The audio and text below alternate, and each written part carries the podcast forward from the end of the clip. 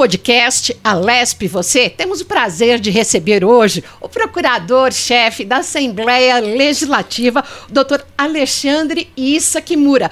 Muito obrigada pela sua participação aqui tão especial nesta segunda temporada do podcast.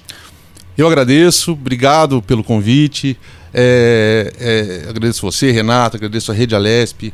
É sempre um prazer estar aqui com vocês e poder informar, esclarecer, apresentar a Procuradoria da Lesp para o nosso ouvinte. Né? Mostrar um pouco do nosso trabalho, é, esclarecer o que faz uma, um procurador dentro de uma casa legislativa, uma casa de leis, uma casa política e como nós é, atuamos aí, eu no meu caso, quase 26 anos de Assembleia Legislativa.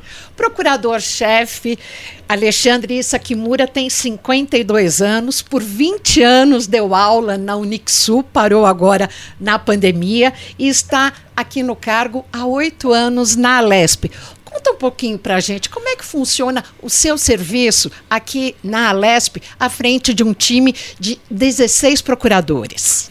Assim, todos. Né, eu ingressei na Assembleia é, por concurso em 1997. O concurso ocorreu em 1996, mas as nomeações e a posse ela, elas ocorreram em, em 97. Né? Foi a primeira leva de, de, de, de procuradores, o primeiro concurso que houve para a Procuradoria. Antes havia, lógico, havia uma, assistência, uma assessoria jurídica, com uma outra designação, era assessoria técnico legislativo procurador, assessor técnico legislativo procurador. E depois, por força do, do, de um dispositivo constitucional, artigo 30 da Constituição do Estado, houve a necessidade de criar a Procuradoria, razão pela qual o, concurso foi aberto. Bom, de lá para cá, dois outros concursos. Um em 2010 e outro agora. Nós estamos aqui em, quase, quase homologando o último concurso em 2022. Né? A homologação vai ocorrer a partir do 15 de março. E com a abertura de quantas vagas? Então, nós temos cinco vagas abertas. No edital são, foram duas vagas é, colocadas em, em, em, em disputa. Né? Isso não impede que no futuro, havendo necessidade, a discussão aí no âmbito da mesa diretora, que outras pessoas possam ser é, convocadas, nomeadas a partir da, da, da necessidade. É, então, nesses 26 anos, em fevereiro eu tomei posse, nesses 26 anos de Assembleia, eu atuei primeiro na área, do, na área de pessoal, fiquei quase um ano e meio fazendo pareceres em assuntos direcionados ao servidor público, a assuntos de pessoal da casa, recursos humanos. Depois eu pedi para atuar na área do contencioso, um pouco mais, um pouco mais próximo do que eu gosto de fazer, né? Então eu fiquei até de 99, 2000 até 2015 atuando na área do contencioso, fazendo processo, processo judicial. 2015 eu fui convidado pela, pelo presidente Capês, na mesa diretora, para assumir o cargo de procurador-chefe né, um, um procurador-chefe, é, procurador-chefe indicado, tem que ser alguém é, da carreira. E até então eu não tive é, é, a oportunidade de, de atuar na, na, na, chefia e aceitei o, o convite e fiquei. Estou até hoje. Então, nesses oito anos, muda, mudou a mesa diretora, convidavam para ficar e eu estou até, até até o dia de hoje lá atuando na, na função e de chefe. na prática, qual que é o trabalho do procurador-chefe aqui nessa que é a maior casa legislativa da América Latina? Olha, o trabalho da procuradoria é de assessoria jurídica e atuação nos processos judiciais. Então, são, eh, nós estamos divididos em quatro grandes áreas: área de licitação, área de pessoal, aquela que eu atuei primeiro, né, vinculado a assuntos de recursos humanos, a área parlamentar, são três procuradores que atuam na área parlamentar, e o contencioso. Então, nessas quatro áreas, o procurador coordena, dirige os trabalhos, né, exerce ali as atribuições, é, unifica os entendimentos. Fica, eu sempre, sempre falo, é, os procuradores, assim como existe no, no, mundo jurídico, podem pensar diferente. Né? Eu posso ter uma opinião num determinado sentido, o meu colega pode ter uma opinião em outro sentido. O que cabe ao procurador-chefe diante de um conflito que possa existir de, de, interpretações, divergências jurídicas absolutamente normais. É unificar o entendimento. Né? O órgão jurídico ele não pode oferecer dois entendimentos em assuntos diversos. Então, a, cabe, cabe ao chefe estabelecer essa coordenação. Né? Lógico, com a ajuda de coordenadores de área, que também nos auxiliam ali para que a Procuradoria o poder prestar é o, árbitro, melhor no caso sim, acaba que, que, que, estabelecendo essa, essa função de de de não para não para as coisas não ficarem confusas, né? É, as mudanças de entendimento também. Imagina que nós, em 1997, quando eu ingressei, tínhamos um determinado entendimento sobre um, sobre um assunto qualquer lá, na área de pessoal. Durante esse tempo, o próprio Supremo muda o posicionamento. Então, assim, é, é, o Tribunal de Justiça de São Paulo, pode mudar o entendimento. Então, a partir dessas mudanças uh, de orientação jurisprudencial, a gente também tem que seguir para evitar evitar uh, determinada injustiça, né? Pelo menos adotarmos um melhor caminho, um caminho mais seguro para que a administração da casa, para que os servidores possam ter um, um, uma assessoria jurídica uh, que seja justa e que possa oferecer qualidade ao, ao administrado. Agora, nós vamos ter uh, em 2023, a partir de março, a entrada de um, um, novo número de deputados. Teremos aí uma renovação de aproximadamente 42%. E também estamos já vivenciando um novo governo após a, uma trajetória de aproximadamente 30 anos do PSDB. O que, que muda na prática para o senhor, para toda a sua equipe, é, na bom, Procuradoria? É, o partido é uma novidade. A mudança do, do, do, comando do executivo é uma novidade, acho que no estado de São Paulo. Eu entrei há 26 anos, então eu não participei de uma mudança da forma como ela está ocorrendo é, nesse momento. Né? É, com relação à mudança de mesa diretora, a mudança da composição da mesa. Eventualmente reflete, até por conta de proporcionalidade, né? pode refletir isso no, no, nos partidos políticos, eh, a, a, também. Mas isso não é uma novidade para a gente. Né? A mudança de mesa diretora sempre ocorreu é, a cada dois anos, desde quando eu entrei. Haviam as novas orientações, as novas composições. Isso para a gente não é novidade. A mudança, é, é, essa, essa mudança de quase 50% de, de, de deputados novos na casa, também não é novidade. Então, assim, nós estamos já meio que acostumados a enfrentar esse tipo de, esse tipo de situação. É, e, óbvio, chega numa casa legislativa, o poder legislativo municipal é diferente do poder legislativo estadual, inclusive com relação ao regimento interno, a forma de funcionamento, a estrutura. Então, é, o início, muitos vereadores, né, muitos eh, políticos nas suas regiões acabam chegando na Assembleia, ou até aqueles que nunca tiveram experiência anterior na área política legislativa, mas é, é, óbvio que existem e vão existir dúvidas de funcionamento, de estrutura. É, nesse momento, a gente, junto com a Secretaria-Geral de Administração, junto com a Secretaria-Geral Parlamentar, sempre que, que, que indagado sobre determinado assunto, nós estamos aí prestes a, a poder prestar uma assessoria jurídica, seja formalmente, né, fazendo parecer, seja informalmente, mostrando um caminho. Olha, a lei diz isso, a resolução diz aquilo, o artigo específico que o senhor está pretendendo é esse ou aquele. Então, nesse sentido, a gente tem que sempre presente. Eu, eu, eu tava, a gente estava conversando antes, é, dura pouco, né? Essa, essa, discussão informal dura pouco. É, vai, as, vão amadurecendo a, a, a, as discussões, né? Os deputados vão tomando pé de tudo que acontece na casa e aí a gente começa a participar das questões mais intrigantes, né? O, os assuntos mais polêmicos, né? De maneira formal ou informal, tanto faz. Mas é, é, é, esse primeiro contato é sempre um contato de, de apresentação. É, olha, siga por ali, que é um caminho, o que eu esse faço é aqui é um projeto de lei. Essas são diretrizes. ou até, ó, esse aqui é, é caso de projeto de lei ou é caso de, de fazer um requerimento? De, hum. Olha, isso é, é, mais fácil fazer um projeto, é melhor fazer um requerimento, ou isso é caso de resolução e não de, não de projeto Claro que o senhor deve ter um trabalho muito maior com os assessores do que com o próprio parlamentar, correto? Sim. Depende muito de como o parlamentar atua, né? Alguns gostam de falar diretamente, outros gostam de falar junto com a sua assessoria, outros já delegam mais. Então, pouco do perfil de cada um, mas assim, é, no dia a dia eu falo com todos, seja com parlamentar, seja com assessor, né? acaba sendo uma, uma e o time mais... tira de letra. Olha, fala assim, 25, você já viu muita coisa diferente, muitas questões jurídicas que você nunca tinha imaginado em 26 anos, sim. Eu acho que eu vi muita coisa na área, na área jurídico parlamentar, né? Fora isso, eu tenho uma formação acadêmica, eu fiz, eu fiz mestrado e doutorado voltado à discussão de questões afetas ao poder legislativo. Eu fiz um, o meu mestrado era. Uh, o tema foi Princípios Constitucionais do Direito Parlamentar e o doutorado Teoria Constitucional do Partido Político. até por orientação da, da, da, da minha da minha coordenadora, da, da Sim, orientadora do meu mestrado e do meu doutorado. Então, assim, até por conta dessa esse olhar talvez prático, mais rico que possa ter na, na questão prática. Mas dia a dia surgem novidades. Né? Eu falo, já, já vi de tudo, mas não. Eu tenho certeza que alguma questão diferente ainda vai surgir que eu nunca imaginei, meus colegas lá da Procuradoria também nunca tinham imaginado que fosse acontecer e acontece. Então, assim, é, mas isso que é gostoso, né? Esse, dinamismo. O poder legislativo é um poder que, que a gente atua, que precisa ter um, é, a sensibilidade de saber que a, a, a, os conflitos vão existir sejam ideológicos, conflitos de natureza política ou ideológicos, e isso é enriquecedor. Né? É nesse sentido São que a gente constantes e mutantes. Constantes, mutantes, o que era. A vida é assim, né? O, o, que era justo há 15, 20 anos, hoje a, a sociedade muda de tal forma que, que você com, começa a ter novos parâmetros de avaliação de determinado assunto.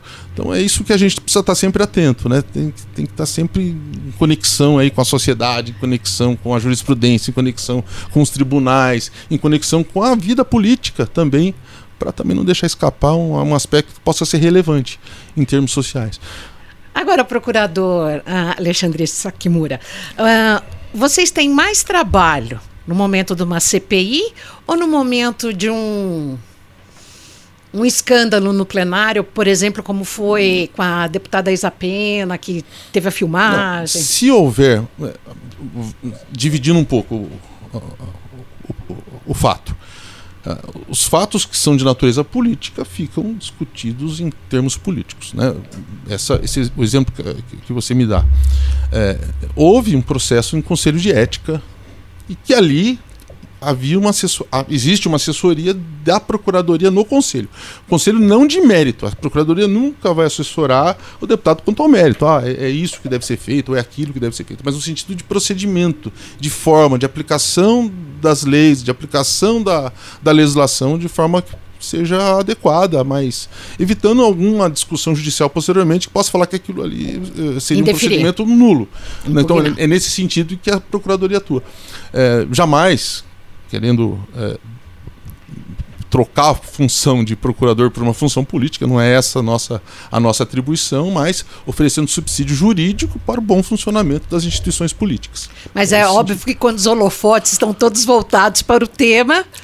É, é o Conselho de Ética foi um, uma, uma comissão que trabalhou bastante o ano passado. Né? Ela tem ela, é também uma comissão que apareceu. Uh, nesses últimos quatro anos da forma que não aparecia antigamente. Então, é, poucos casos que eram levados ao Conselho de Ética aqui já teve um pouco mais de, de, de, relevância. de, de, de relevância, atuou mais. Né? Isso estatisticamente falando. É, CPI sempre a, a, Procuradoria atuou na assessoria jurídica é, com relação às, às, atividades investigativas, como, como proceder na, na convocação de uma determinada testemunha, de alguém que está sendo investigado, é, se existe ou não necessidade de ampla defesa nesse, nesse, nesse caso ou naquele. Então, a, a CPI sempre foi. E aí depende muito de, do tipo de, de, de atuação que a gente acaba exercendo. Né? Existem comissões que, que, que, que, documentam muitas questões, né? pedem muito, oh, quebra de sigilo fiscal, quebra de sigilo bancário, é, é, é documental. E existem comissões que atuam predominantemente ouvindo. E depende do, do fato determinado que está sendo debatido. É, não tem uma, uma regra para isso. Depende do Como que vai se ser investigado. divide a procuradoria aqui na Assembleia? Então, são quatro áreas. Área contencioso, área administrativa, que é esses assuntos de pessoal, né, cuida de recursos humanos, assessoria jurídica nos recursos humanos. A área parlamentar e a área de licitações. Uma, são quatro coordenadorias. Além disso, nós temos um procurador designado para cuidar das sindicâncias da casa, né, discussão de eventual irregularidade, e um procurador designado para apurar na comissão de apuração preliminar.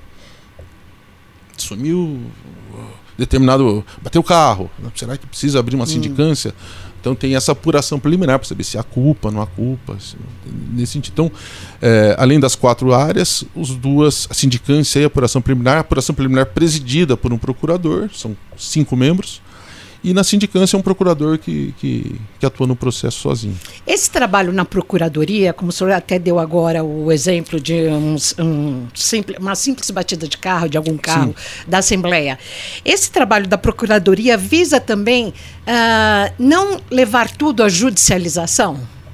Até para uh, dar celeridade aos trabalhos da casa? Sempre, é, sempre que possível, eu acho que a judicialização é o último momento para resolver uma questão. É, sempre que possível e a lei permitir, a legislação permitir que a administração atue nesse ou naquele sentido, eu acho que é sempre melhor resolver os assuntos de maneira extrajudicial.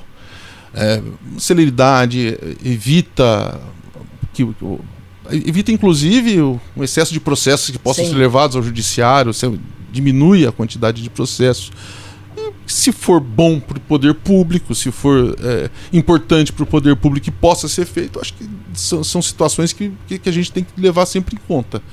Né? E eu acho que essa, esse é um padrão que, que, que tem adotado a Procuradoria desde sempre. A mesa também, em, em todos esses anos, acaba tendo um perfil dirigido a esse tipo de atuação à frente da, a, da Procuradoria, como chefe aqui uhum. na Alesp que, que o senhor uh, entende e fazendo um, pensando num retrocesso, uh, voltando um pouco no tempo, o que, que foi ma mais uh, trabalhoso para vocês, para toda a sua equipe nesse período? Olha assim, atuar um, uma das comissões, uma antiga, 98, Ou 99, causas, né? Causas que foram mais... Foi, eu, eu, cheguei, a gente chega muito... A, a faculdade de Direito nos prepara para atuar no judiciário. Então, toda faculdade. Não existe um preparo para você atuar no legislativo. Então, assim, e se existir, é secundário. Óbvio, você pode fazer direito, porque 99,9% das pessoas vão ser julgados, vão atuar é, é, é, nos tribunais. Então, assim, isso, juízes, promotores. Então, a, a faculdade nos prepara para atuar junto ao Poder Judiciário agir no Poder Legislativo, ter uma atribuição no Poder Legislativo é, é uma novidade. E, e foi para mim também um, um, um, uma, uma, situação inusitada. Então, assessoria de CPI. Quando, quando eu fazia. Eu imaginei que eu pudesse assessorar uma CPI uma, durante a, faculdade de Direito. Entendi. Quando você chega no Poder Legislativo e se depara, para ter concurso, eu estou agora na Assembleia Legislativa, o que eu tenho que fazer? Então, teve uma das. Da, voltando à sua pergunta, teve uma, uma, uma CPI lá no início, 98 ou 99, é, essa faixa, chamado CPI das indenizações ambientais. 98? 98, ah. 98, 99, logo no início. Foi a primeira CPI que eu atuei de, uma, de forma mais incisiva. Fui designado pelo chefe à época para poder assessorar e eu nunca tinha feito isso antes. Então, assim, você vai estudar, acaba, a, acaba tendo que, que, se envolver com as questões, né? porque mesmo que eu tivesse a matéria CPI na faculdade, Sim, nada claro. se compara a você assessorar uma CPI. É muito mais aprofundado, complexo, muito mais né? detalhado, é muito mais complexo. São situações que os livros nos, não nos apresentam. Então, é, é, a, a, o início foi muito difícil. Eu falo assim, que aquele início de trabalho, que você teve que tomar conta de, de tudo quanto é novidade, processo legislativo. Poxa, é, eu passei no concurso sabendo processo legislativo. Para concurso, mais do que o suficiente. Acho que fui muito bem em direito constitucional aqui, era a minha matéria, a matéria que eu sempre gostei desde a, desde a faculdade, mas mas assim, quando você chega aqui, poxa, agora eu vou ter que trabalhar com processo legislativo. Você... Teoria é uma coisa, prática é outra, né? E, e é muito mais detalhado. É, discuss... o, o, estudo tem que ser muito mais aprofundado. Minucioso. Então, o, o que eu sabia, todo mundo que sabe, mesmo aqueles que não trabalham na área jurídica. Então, então, o debate sobre o processo legislativo na casa, em qualquer casa legislativa, isso não é uma, uma peculiaridade da Assembleia, não, seja no Congresso, numa Câmara Municipal, é muito mais aprofundado. Então, isso foi muito difícil. Então, tomar pé de tudo isso, saber como funciona na prática, uh, o, o, que é. Ó, está levantada a sessão. No começo, lá em 90, eu falei, poxa vida, que será que é isso? Eu, né, eu pegava o regimento, eu, eu, tinha uma, uma, uma, eu tinha uma. Eu pegava o regimento interno eu ia para o plenário e quando cada um falava, o deputado falava isso, eu olhava o regimento, o que ele quer dizer? Para poder tomar pé, dominar, né? dominar um pouco do, do regimento interno. E não é fácil, hein? Mesmo com, com algum tempo de casa, as pessoas se deparam com questões que são extremamente complexas, até hoje. Até hoje. Então, é, é, é essa CPI, para mim, foi uma CPI desafiadora. Pelo início, por ter uma CPI que ela, ela saiu muito na imprensa na época. Eu, eu tinha uma cobertura uma cobrança muito mídias, grande. Uh, das grandes mídias. Eu e o curioso, eu, o presidente, o relator, não eram advogados, não tinham formação jurídica. Hum. Os deputados não tinham formação jurídica. Eu falava, poxa vida, e agora? e, o, e o que estava assessorando a CPI tinha acabado de chegar na casa e não tinha essa. Engraçado que eu fui fazer uma apostilinha, eu mesmo fui estudar, eu comecei a fazer uma, uma apostila para mim. Essa apostila falou, poxa vida, mas tá tão bacana, por que não vamos publicar isso aqui? Aí saiu uma, essa apostila publicada aqui pela gráfica nossa. Então, vamos distribuir para todo mundo. Porque... E era um período em que as, as, comissões parlamentares, não só da, não da Assembleia, mas as federais, elas andavam prendendo. Então estava muito é, em evidência o trabalho de uma comissão parlamentar de inquérito. Aí distribuíram essa, essa apostilinha. Eram uns, uns 20 páginas, que era um parecer, um trabalho, um estudo que eu quis fazer. Aí um, um, um, um editor, Juarez de Oliveira, estava montando a, a, editora dele na época, eu falei, nossa, precisa fazer um livro. Daquela discussão, daquele trabalho e tal, virou um livro. Ah, tem um livro chamado CPI Teoria e Prática, que hoje está desatualizado, eu não consegui tempo depois para poder atualizá-lo. Mas mesmo é, esse livro o senhor levou para a sala de aula na Unixu Sim, durante os 20 então, anos? Hoje é um, é um, dos temas que eu sou mais convidado para dar palestra é, sobre CPI acho que por conta desses livros que foi publicado em 2001. 2001. E de lá para cá são 20 anos, mudou muita coisa, a jurisprudência alterou muito. Então, assim, é um livro que hoje não. E uma não CPI tem. estadual é diferente de uma CPI federal? Ela guarda os mesmos parâmetros, ela é diferente em termos de matéria a ser investigada. Né? Então, os poderes, depois de muita discussão, tá, os poderes são os mesmos, há uma simetria com relação ao poder. É, só que é, a CPI da Câmara, do Senado ou uma comissão parlamentar de inquérito mista, ela investiga assuntos que são afetos à União ou de interesse público em geral. Sim, claro. Os, as CPIs estaduais, assuntos afetos ao nosso Estado, Estado questões vinculadas ao nosso Estado e municipal equivalente. Ou, ou seja, a, a, ideia do federalismo está presente na no funcionamento de uma comissão parlamentar de inquérito. E agora, nos dois últimos anos, verdade que o senhor teve, uh, o senhor e toda a sua equipe tiveram muito trabalho com a reforma administrativa e previdenciária? Sim, é, é foi, foi, um foi um período em que muita ação judicial apareceu por conta da reforma previdenciária ou reforma administrativa. Mesmo na pandemia? Mesmo na pandemia. Mesmo na pandemia. A pandemia eu fui um dos que acho que eu não deixei. Eu só, eu só faltei, eu, eu não compareci na casa o, o chefe não compareceu na casa, num período que eu tava, que era obrigado a ficar porque eu tive contato Entendi. com quem eu fiquei, fui levar parentes no, no, no hospital porque estavam contaminados e eu fiquei na, na ala de Covid no, no auge 12 horas. Falei, bom. Já teve que ficar, que ficar em casa. Quarentena. É, uma questão. Mas depois, assim, nós, nós voltei e, e, os processos vinculados à área administrativa da, da reforma, tanto reforma, toda vez, não é só dessa vez não, mas toda vez que há uma reforma previdenciária, e não, essa não foi a primeira, é, aumenta o, o, volume de trabalho contencioso. É, aumenta bastante, até por conta de certas questões que precisam ser bem definidas pelo judiciário que não foram. Qual é o parâmetro? É, as interpretações que possam surgir é, entre aquele que está sofrendo os efeitos da reforma administrativa é, leva o judiciário para saber se, se, se, perdeu direito, se diminuiu, se, se prolongou a, né? Então isso, isso, isso também é uma coisa que, que a gente está acostumado, sempre ouve. E aqui no seu departamento, o senhor trabalha com estagiário também? Tem, não? tem. Nós temos três estagiários atualmente. Nós temos. Uma saiu agora, terminando o ano, porque acabou a, acabou o contrato, ela se formou, então não, não poderia continuar. Três estagiários e cinco funcionários além desses procuradores que nós conversamos. São cinco funcionários da, que, que, atuam na atividade burocrática, né? inclusive fazendo pesquisas jurídicas. Né? O colega fala, olha, preciso de uma pesquisa nesse, nesse sentido. Colegas que vão nos, nos auxiliar para ficar como ficarmos senhor, bem informados. Como o senhor vê o nível do ensino do direito hoje no país? É, não, em 2019 eu acompanhava mais isso, eu estava na faculdade. É, é, não dá para. Eu, eu, não, eu, eu, acho que é injusto falar é, isoladamente. Eu acho que tem, a gente teria que conversar isso a partir de certas, é, certas repercussões. Por exemplo, exame da ordem. O exame da ordem é um sinal se está bom ou se está ruim. Se as pessoas vão mal no exame da ordem, significa que a faculdade talvez não tenha atingido, atingido a contento. Atingido a contento. É, nem toda faculdade tem o mesmo índice que reflete lá. Ah, o ensino jurídico está mal, mas tem alguma faculdade ali que foi muito bem, né, que atingiu um índice razoável. Por isso que eu acho eu tomo esse cuidado para não generalizar a, a, a, o reflexo disso de uma maneira que fosse aplicada para todos e não é. é. Só que assim, é, naquilo que é, que é ruim, e eu posso, eu posso falar até por minha experiência pessoal, não é, não é uma questão da faculdade. Eu acho que é uma questão de formação.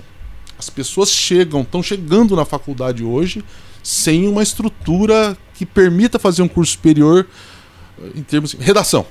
Poxa, a pessoa entende, dá aula, entende, se olha para a pessoa, entende, ela fala para você, ela te pergunta, ela faz questionamentos para você que você percebe, bom, essa está entendendo o, o que está acontecendo aqui na nossa matéria. Mas na hora de colocar no papel, ela não tem a mesma desenvoltura. A base é fraca. A base é fraca, às vezes. Então, eu acho que o, o, o, o ensino jurídico, imagino que em outras, outros cursos possa acontecer a mesma coisa, né? esteja acontecendo algo parecido.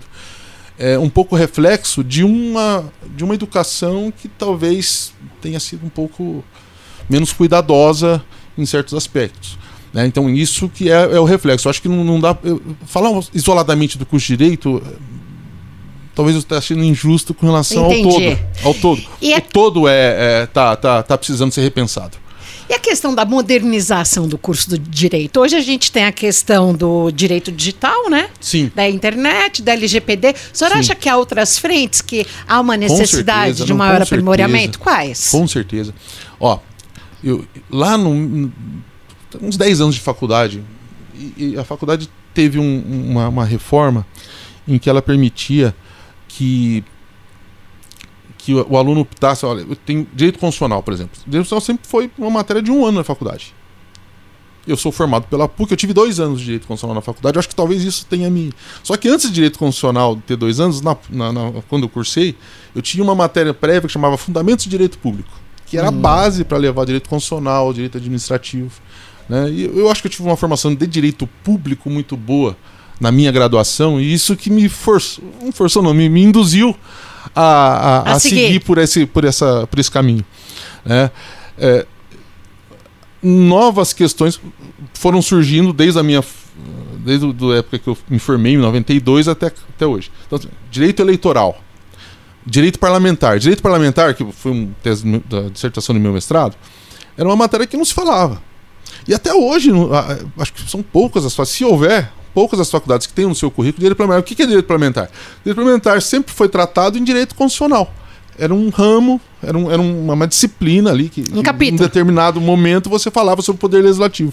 Hoje, eh, desenvolveu de tal maneira que você consegue fazer uma disciplina inteira, trabalhando o ano inteiro, ou seis meses que seja, direito parlamentar. Direito eleitoral também é um uma disciplina que até então a gente. Era, era muito oferecido uh, direito eleitoral em. Ah, você quer fazer um curso extra? Entendi. Quinto ano tal. Não, agora existem faculdades que colocam direito eleitoral no seu currículo. Né? Então, uh, direito digital vem na mesma linha. Direito, direito ambiental. Olha a importância disso. Não havia antigamente. Ficava mais nas clássicas, né? Civil, penal, processo civil. Há novas penal. frentes. Existem novas frentes que vão surgindo, que vão te apresentando é, direito notarial, que é um ramo dado de registros públicos. Então aparece muita, muita, muita novidade. Eu, falo, é o que a gente estava falando, é um pouco do dinamismo social. Né? Vai chegar num ponto que nós precisamos nos aperfeiçoar de tal maneira em determinado assunto, em determinado ramo, que faz com que você se dedique mais, ou, ou seja, até importante criar uma nova disciplina. É, é, é essa conexão que eu digo, essa conexão social com o que a gente vai estudar, que é importante sempre ter em mente. Né? É, oferecer essa dinâmica para poder você estar tá sempre conectado com aquilo que for necessário. Trabalhar, é, essa é uma, uma questão que surge muito para a gente. Trabalhar no legislativo. Aqui nós estamos é uma casa de produtora de leis. Então, para produzir leis, você precisa ter antes para inovar a legislação, para que os outros possam estudar, eu vou ter que trabalhar antes. Então, assim, a gente tem que estar tá conectado antes até para estar tá junto a esse debate todo de, de melhoria, de aperfeiçoamento, de sistema, de sociedade. Né? Tá, todo, tá tudo junto. Não dá para segurar só ah, o direito junto é e misturado. Tá tudo junto e misturado. Ah, o direito é isso, é uma, uma, disciplina autônoma. Não é. Você tem que trabalhar isso junto com sociologia, com filosofia. Né? Isso faz com que acho que as, a, as matérias ficam mais, fiquem mais ricas. Né? E, e, o seu, e o seu debate possa ser mais aproveitado. Nesse bate-papo aqui informal com o procurador-chefe da Alesp, Alexandre Issa Kimura, nós vamos bater bola agora. Bater um pouco de papo. Falei certo ou falei errado? Falei certo? Falei certo? Então, começa de novo.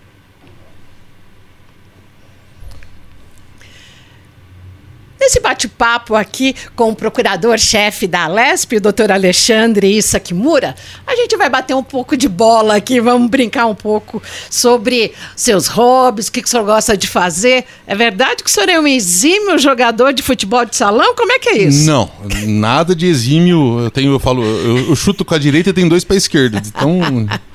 É, mas eu gosto. Eu, eu, eu cheguei a, a, até. Eu tenho licença de técnico de futsal, né? Então é, é uma coisa que eu curto.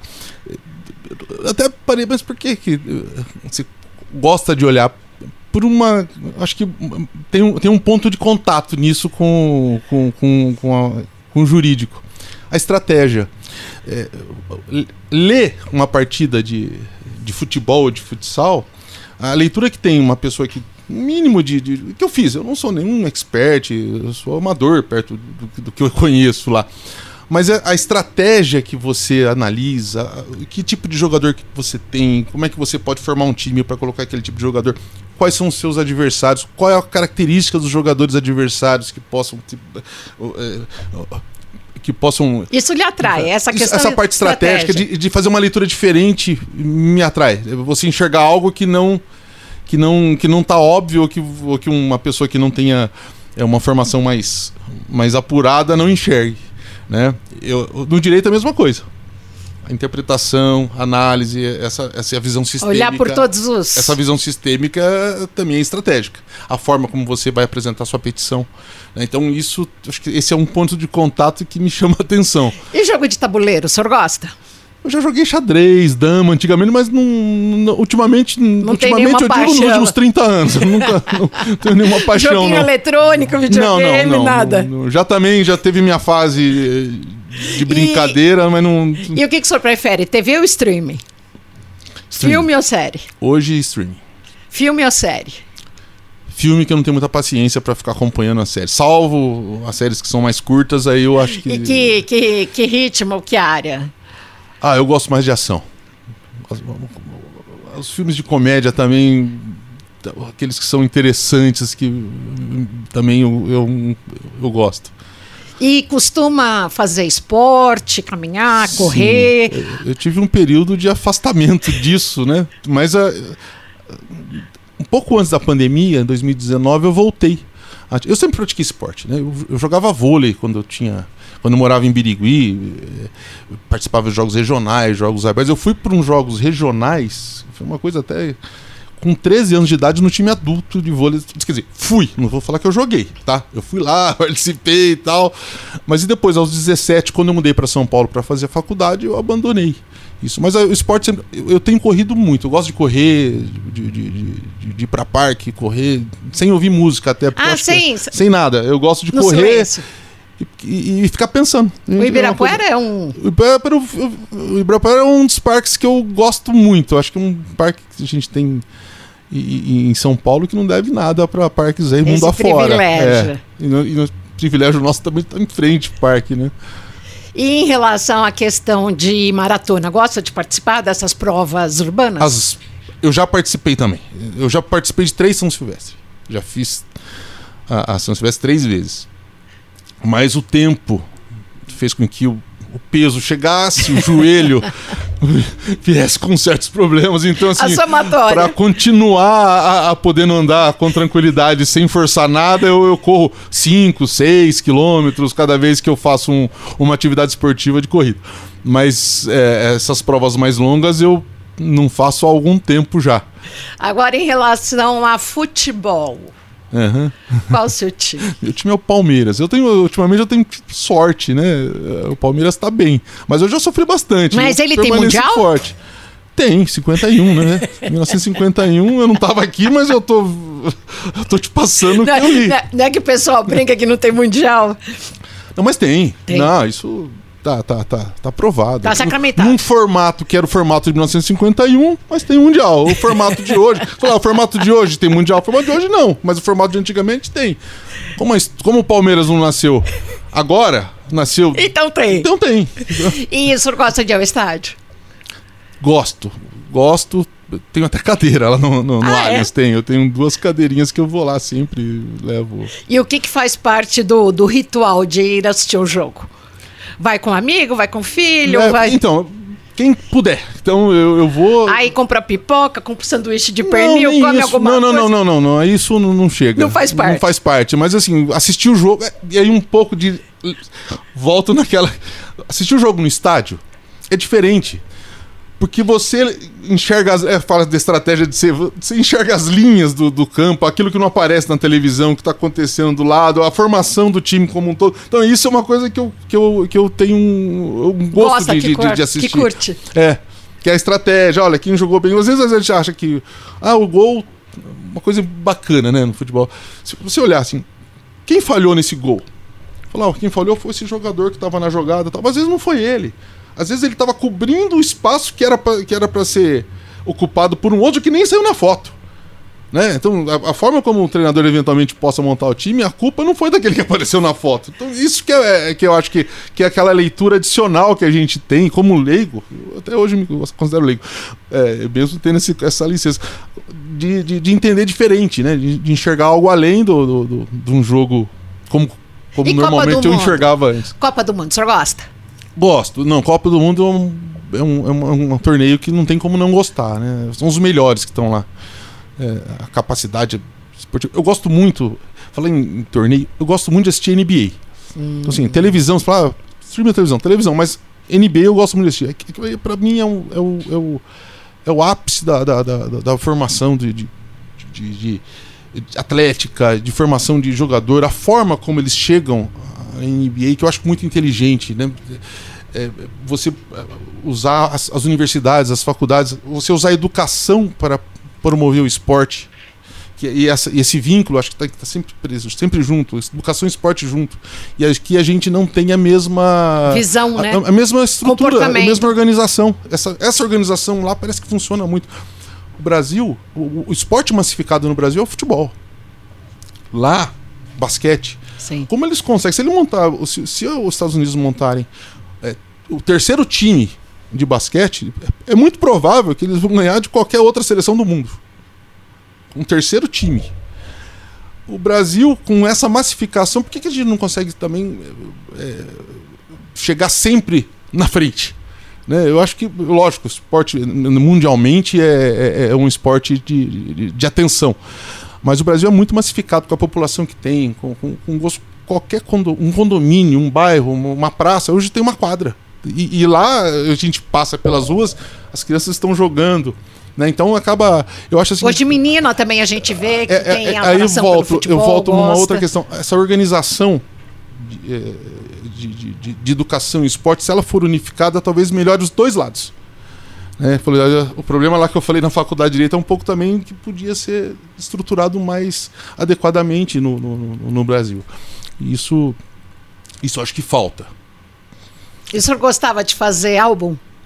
Álbum. Álbum de figurinha? Olha, eu fiz todos, salvo esse último. Esse ano eu não fiz. Não fez? Eu não fiz. Eu não, eu não- foi uma correria. Eu, eu- eu até comprei o álbum, né? Eu gosto de comprar, tava lá, mas eu não tive paciência pra ficar comprando figurinha, depois trocar, tal, tava lá incompleto. E aí, na época, falava bafão? Como é que falava? Que na hora de bater não. figurinha. Você pega lá e fala: olha, você tem uma figurinha, levava lá na casa do- do- dos parentes, tal, tal, mas eu não fiz. Esse ano faltou faltou completar o álbum. Hoje em dia está mais Tava moderno, pronto. tem as próprias bancas de jornais ou nos shoppings, Isso, eles fazem isso. as, Ah, eles- as eles áreas, montam- as eles mesas, montam é, ali, pra é, mas eu daí, acabei não- tem os aplicativos. Acabei não participando disso, não. Hoje, mas era uma Mas eu gosto. É uma coisa que também me. me- até pra ter minha coleção, né? Essa tá faltando a de 2000. E os outros estão preenchidos, completos. Todos, todos. Os anteriores. Até Quando eu pude fazer, eu tava pronto. Salvo os mais antigos, aí não dava. E agora, esse ano, não sei se na última 2022? Copa também nós tivemos isso, mas esse ano tinha a figurinha, a fi- o pacotinho normal acho que custava 4 reais. Uhum. Aí tinha a figurinha especial que custava 40, É. que era a figurinha dourada, a figurinha é, não sei não, o e, quê. é, nos anteriores até tinha umas figurinhas que eram. É, era- então eram- essas não que eram, de- mais não eram de caras. colar, eram Isso. aquelas figurinhas em cartolina, É. que era uma. Era bacana. Eu tenho algumas dessas dos Um certo jogadores. investimento, né, É, não, Requer? é, tem mesmo. Acho que talvez por isso, inconscientemente, eu não, que- eu não tivesse interesse em continuar. Então, com um palmeirense nato aqui, muito simpático, procurador-chefe da Alesp, da Assembleia Legislativa, o senhor Alexandre Issa Kimura. Doutor Alexandre, nós agradecemos muito essa participação aqui no podcast Ah, Alesp e obrigado. você. Obrigado, agradeço. Foi uma, uma oportunidade de, de, de falar um pouco sobre a nossa procuradoria, sobre um pouco da, da Assembleia Legislativa, sobre o que a gente pensa sobre a, a- a educação, né, o esporte, sobre. Eu agradeço muito. É uma oportunidade que vocês me, me ofereceram. Que eu vou estar sempre grato. Muito Obrigado. obrigada, as nossas portas estão abertas, sempre Obrigado. que quiser, não só aqui no podcast, mas também em todos os programas que a gente tem, a Alesp Cidadania, Estúdio Alesp, seja muito bem-vindo. Obrigado. Lá na Procuradoria também. Se precisar da gente, estamos sempre presentes. Muito obrigada. O podcast Alesp e Você. É, ele vai ao ar todas as segundas e quartas, um novo episódio no Spotify e no YouTube da Alesp. Você vai ouvir aí todas as ideias e medidas dos nossos parlamentares, dos representantes do Estado de São Paulo. E às terças e quintas, transmissões diretas aqui pela TV Alesp. Nos acompanhe pelas redes sociais da Alesp, nos- pelo site al.sp.gov.br e também pelo meu Instagram e Twitter, arroba Reperobelli. Eu agradeço a todo o nosso time, a Daniele Franceschi Alves, o Josiel Cândido, o Sibélio Toledo e o Silas Ribeiro dos Santos. E na edição, é, que é toda a edição, tem todo esse time que leva o nosso programa ao ar, liderados por Leandro Rosa, Renan Augusto, James Eduardo e Alex Andrade. Fica com a gente.